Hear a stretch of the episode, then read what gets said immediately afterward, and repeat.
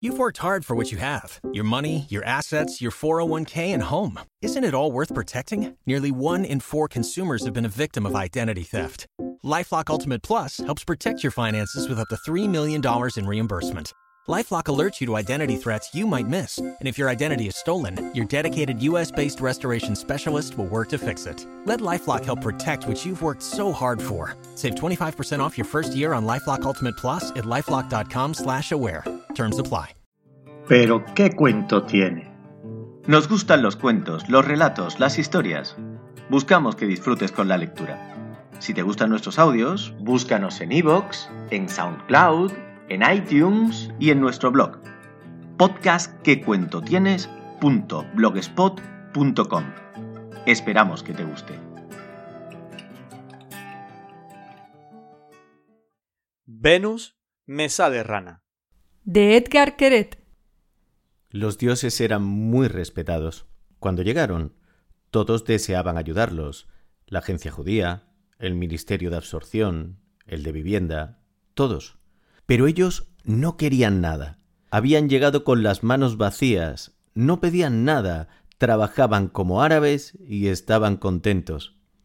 Así fue como al final acabaron con Mercurio en una empresa de mensajería, Atlas de mozo de cuerda y Vulcano quitando mierda, tal y como suena. Venus fue a parar a nuestra oficina, una fotocopistería. En aquel momento yo estaba pasando por una época bien jodida. No sabía qué hacer de mi vida. Estaba solo, tan solo. Lo que más ansiaba era tener un gran amor. Por lo general, cuando me encuentro en una situación así, empiezo a estudiar algo nuevo, guitarra, pintura o algo parecido, porque si consigo entrar en ello me encuentro bastante mejor y me olvido de que en realidad no tengo a nadie en el mundo. Aunque esta vez sabía que ningún cursillo de macramé iba a poder serme de ayuda.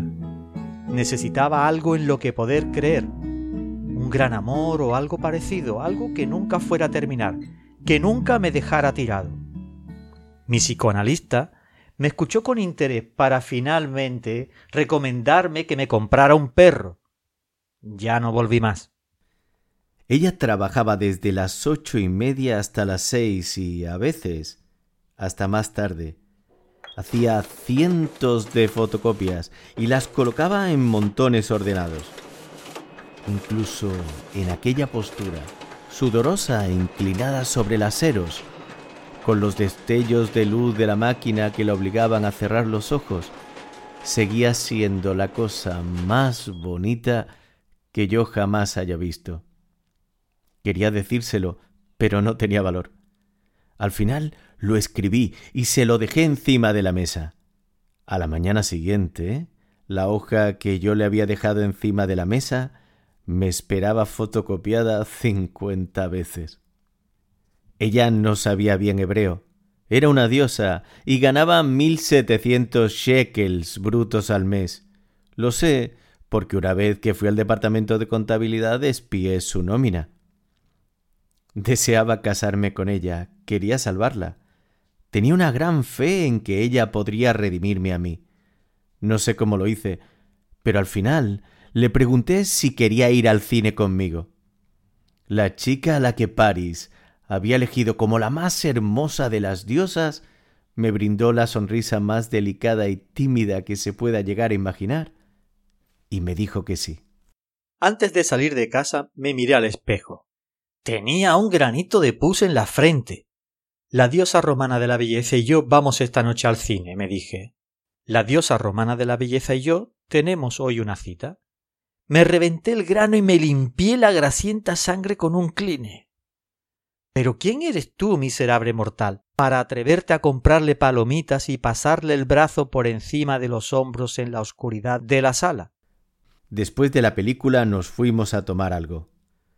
Confié en que no me fuera a comentar nada de la trama. No tenía ni idea de lo que había estado pasando en la pantalla, porque me había pasado el rato mirándola a ella. Hablamos un poco del trabajo y de la integración de su familia en el país. Ella estaba contenta aquí. Quería llegar más alto, y lo conseguiría, pero entre tanto estaba realmente satisfecha. Dios, no sabes lo mal que lo pasábamos allí. Cuando la acompañé en el coche a su casa, le pregunté si de verdad creía en Dios. Ella se rió. Si lo que me estás preguntando es si sé si existe, te diré que sí. Y no solamente él, sino otros muchos dioses también. Pero si me preguntas si creo en él, pues no, decididamente no. Llegamos a su casa. Ella estaba abriendo ya la puerta del coche. Me maldije por haber escogido el camino más corto para llegar allí, porque deseaba tanto que se quedara conmigo un poco más. Recé para que se obrara un milagro, que nos detuviera la policía, que nos secuestraran, que sucediera algo que nos mantuviera juntos. Cuando ya estaba fuera del coche, me propuso que subiera a su casa a tomar un café. Ahora está dormida, a mi lado, en la cama, tendida boca abajo, la cabeza hundida en la almohada. Mueve los labios ligeramente como si estuviera diciendo algo, pero sin voz. Con el brazo derecho me abraza a mí, la mano sobre mi pecho. Procuro respirar solo lo imprescindible para que el subir y bajar del pecho no la despierte. Es muy guapa, verdaderamente hermosa, perfecta y bastante maja. Pero lo tengo decidido. Mañana me compro un perro. Hasta aquí el cuento de hoy. Gracias por escucharnos. Si te gustan nuestros audios, búscanos en iVoox, en SoundCloud, en iTunes y en nuestro blog podcastquecuentotienes.blogspot.com. Esperamos que te guste. Waiting on a tax return? Hopefully it ends up in your hands. Fraudulent tax returns due to identity theft increased by 30% in 2023. If you're in a bind this tax season, LifeLock can help.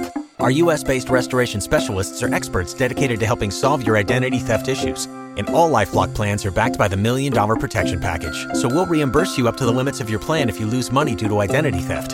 Help protect your information this tax season with LifeLock. Save up to 25% your first year at LifeLock.com slash aware.